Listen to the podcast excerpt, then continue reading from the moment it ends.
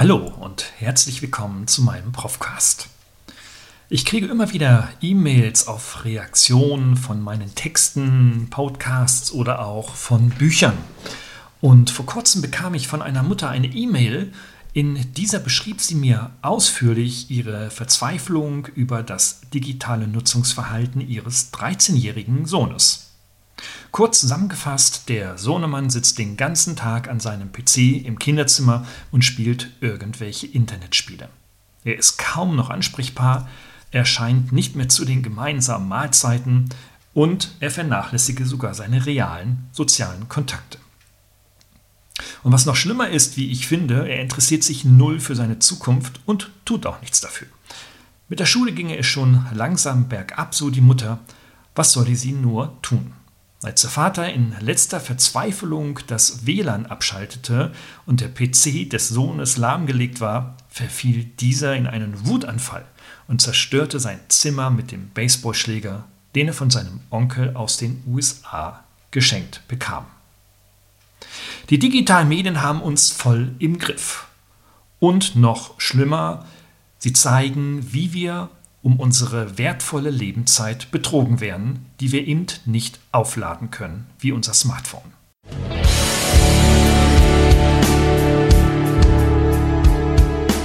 Suchen Sie nach digitalen Strategien für Ihr Unternehmen? Glauben Sie, dass Internet Ihre Kinder schlau macht?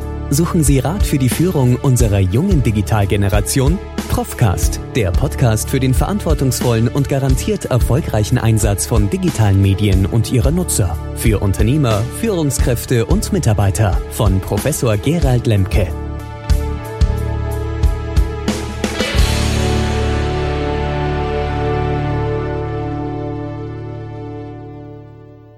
Mir liegen, wie vielen Eltern, natürlich nahezu allen Eltern, unsere Kinder ganz besonders am Herzen.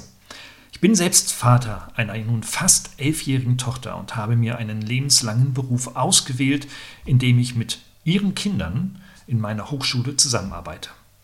Doch mit Blick auf das Verhalten heutiger Studierender und junger Erwachsener mache ich mir ernsthaft Sorgen über die Entwicklung unseres Nachwuchses.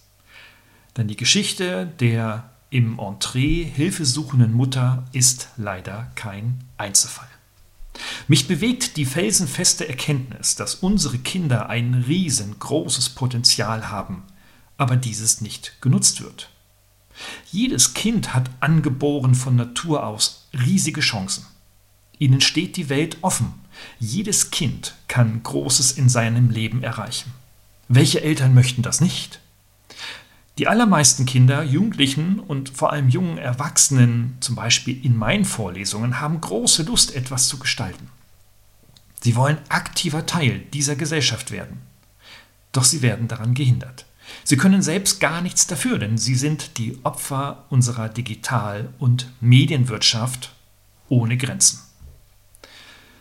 Konsum und Wachstum um jeden Preis zeichnet diese aus. Und welches Kind kann schon mit seiner Naivität den Verführungen widerstehen. Das ist nicht angeboren, diese Fähigkeit, sondern muss zum Teil sehr hart erarbeitet werden.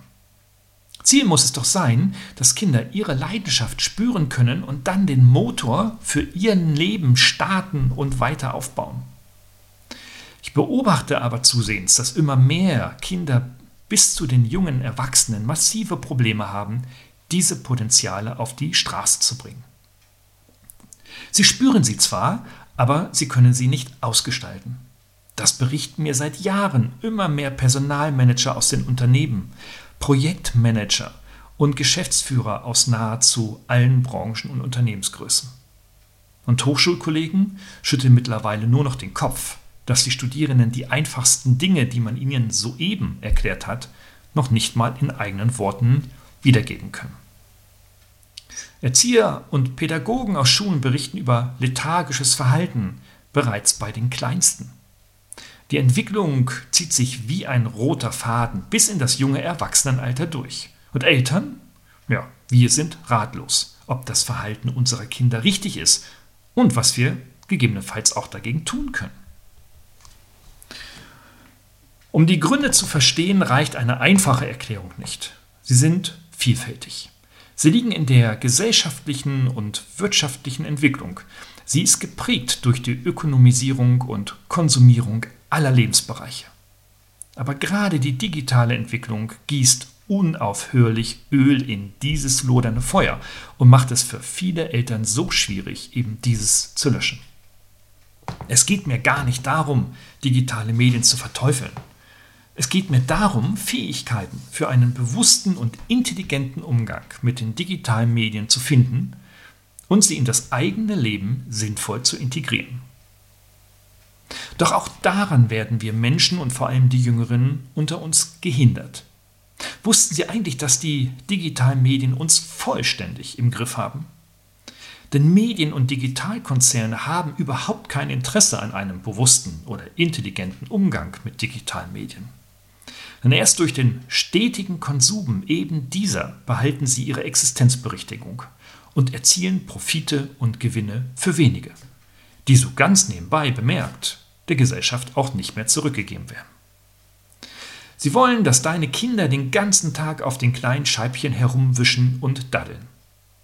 Und die hohe Nutzungsdauer bei den bis zu 17-Jährigen bestätigen diesen Erfolg. Bis zu sieben Stunden Bildschirmzeit an Smartphone, Tablets und Laptops verbringen die Jüngeren mit digitalen Medien.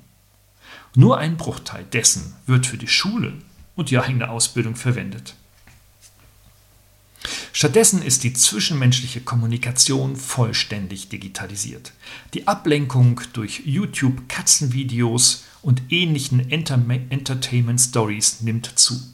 Computerspiele bestimmen den Tagesablauf, wann aufgestanden und wann schlafen gegangen wird. Schlafen wird zum Luxus, schon für die Kleinsten. Die Aufmerksamkeitsspanne sinkt auf ein Minimum. Niemand kann mehr einen Text unter der Überschrift ohne Unterbrechung lesen. Konzentration ist zu einem Fremdwort für alte Lateiner geworden. Alles Entwicklungen, die die Gehirne unserer Kinder zusehends aufweicht.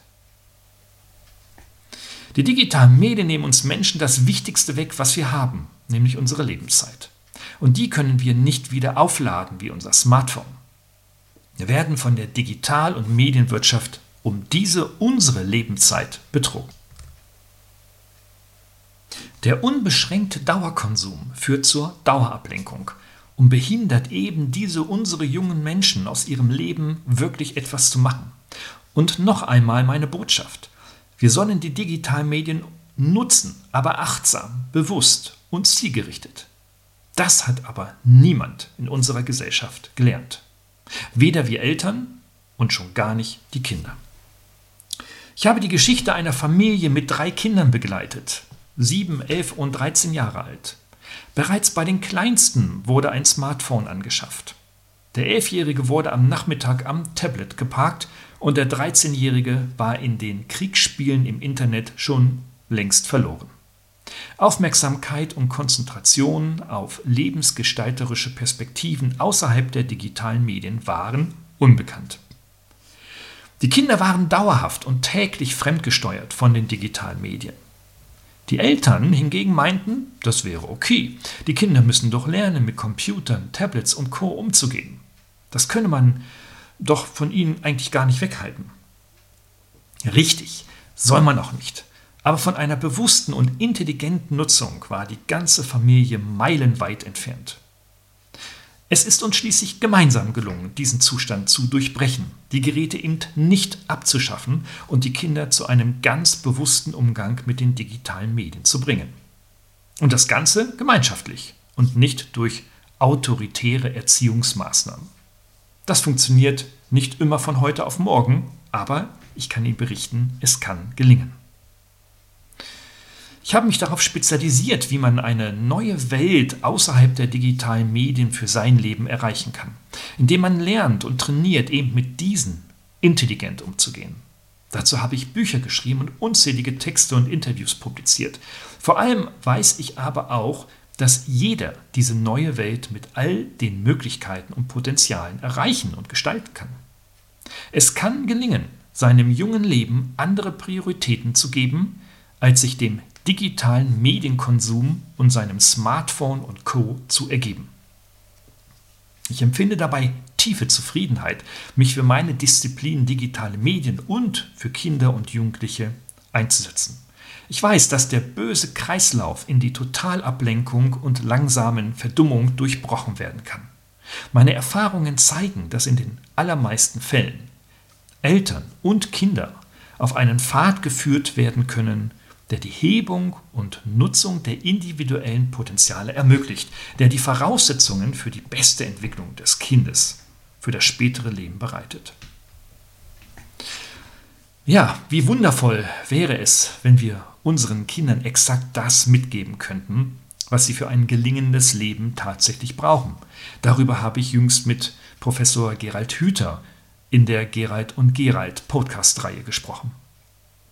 In unserer Erziehung verfolge ich selbst große Selbstständigkeit mit einer gezielten Kontrolle digitaler Mediennutzung. Das ist nicht einfach und hängt vom individuellen Reifgrad des Kindes natürlich ab. Meine Tochter erfährt aktuell die meines Erachtens wichtigsten persönlichen Eigenschaften wie Integrität, Eigenverantwortung, Mut für Neues und eine gehörige Portion soziale Fähigkeiten im menschlichen Miteinander.